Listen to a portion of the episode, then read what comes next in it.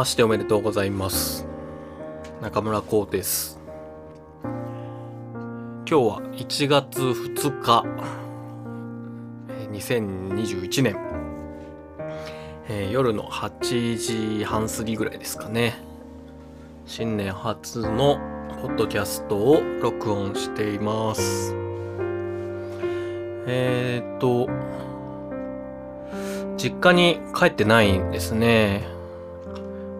いつもは、えー、だいたい、まあ今までは関西の祖母の家に行ってましたけど、祖母も、えー亡くなったので、去年は名古屋に、地元の名古屋に帰ってましたが、今年は東京で過ごしています。さて、それでまあ東京にいて今日1月2日ですけど何をしているのかというと元旦の昨日も今日もお仕事をしています。まあ実家へ帰ろうかどうしよっかなって思ってたタイミングでいくつかなんかポンポンとお仕事をいただいたのでまあちょうどいいかなと思って元旦からやっています。えーどんなね、お仕事をやっているかというと今、一つはサウンドロゴですね。ある企業さんのサウンドロゴ。ああいうなんか、蜜柑とか、ドゥンドゥンドゥンドゥン、インテルとか、まあ、ああいうようなものですね。それを作っています。なんかちょっと音楽、曲を作るときとはまた違った脳みそですよね。なんかどれぐらいのシンプルさにするかとか、その短い数秒の間に展開をつけるのか、一個のテーマで押し切っちゃうのか、みたいな。蜜柑とかはもう一個のテーマですよね。その蜜柑っていうメロディーだけですし、ドゥンドゥンドゥンドゥン、インテルだったら、ドゥンドゥンドゥンドゥンとインテルの二つのパートに分かれてますよね。だからその与えられた秒数の中で、どれだけ必要な情報を伝えた上でキャッチーにさらにかっこよくするのか、えー素朴な感じがいいのか可愛い感じがいいのかとかなんかそこら辺をこう音色の選択和音の選択リズムの選択なんかいろんな要素を考えながら作ってくっていう感じですね。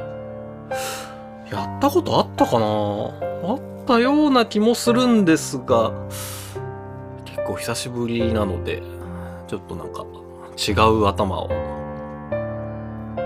使ってるなって思います。もう一つは、えー、ライブ用のオケの制作をしています。まあ、これ何かというと、えーもう既存の曲のライブを、既存の曲をライブでやる時の、えーシーケンスデータってやつなんですけど、ドラム、ベース、ギター、鍵盤みたいなパートの人は生演奏で演奏して、で、その人たちが演奏できないパートなんかシンセだとか打ち込みのリズムだとかあとタンバリンとかなんかいろいろありますけどそういうのをそっくりそのまま原曲をコピーするみたいな感じなんですけどこれがね意外と面白いんですよ。しょっちゅうやってるわけじゃないんですけど年に今は1回ぐらいだと思うんですけどね。ここ数年おそらく、や、そういうのをたまにやるんですが、これがね、勉強になるんですよね。その原曲の音源いただいて、で、それをこう、A メロ、何が入ってんのかなとか、よーく聞いて、あ、シンセこんな音入ってる。で、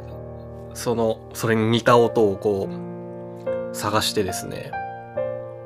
あ、似てるなって思った音があったら、それをちょっと加工したりして、なるべく音色近づけて、それで、で、フレーズをこう、弾いて、録音して、みたいなことをやっていくんですけど、最初は、こう、作業始めるときは結構、これできんのかな？みたいな。結構ね、思うんですけど、だんだんだんだんこうやってると、あ、じゃあこの音入れた。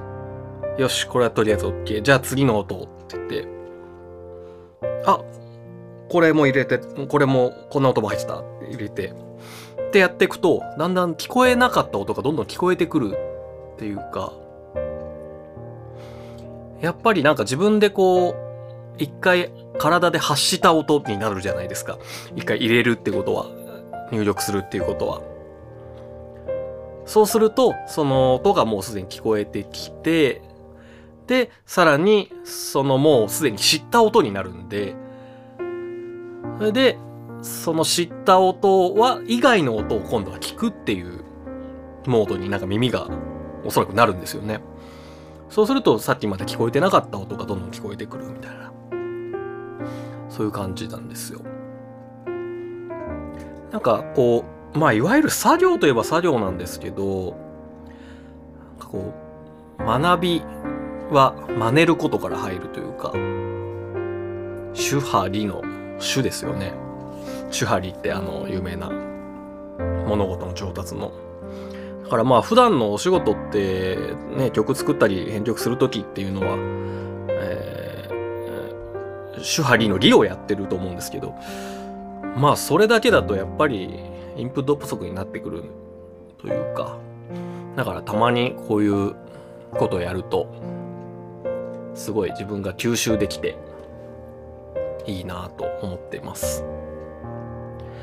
なんか曲作る DTM やるときもね、それやるとめちゃくちゃいいと思うんですよね。昔、なんか結構10年近く、ん ?7、8年前ですかね。えー、っと、DTM 始めてまだそんなに経ってない頃にそういうお仕事結構やったことがあって、なんかそこで、あの、アレンジのことを覚えて、ソフトの使い方だとか、音源の音、音色の作り方とかを覚えていったなっていうところがすごいあるんで、作曲 DTM やってみたいっていう方はある程度まあその操作普通の操作を覚えてきたらそういうことをやってみるといいんじゃないかなと思います。はい。では今日はこれぐらいで終わろうと思います。聞いていただいてありがとうございました。中村光でした。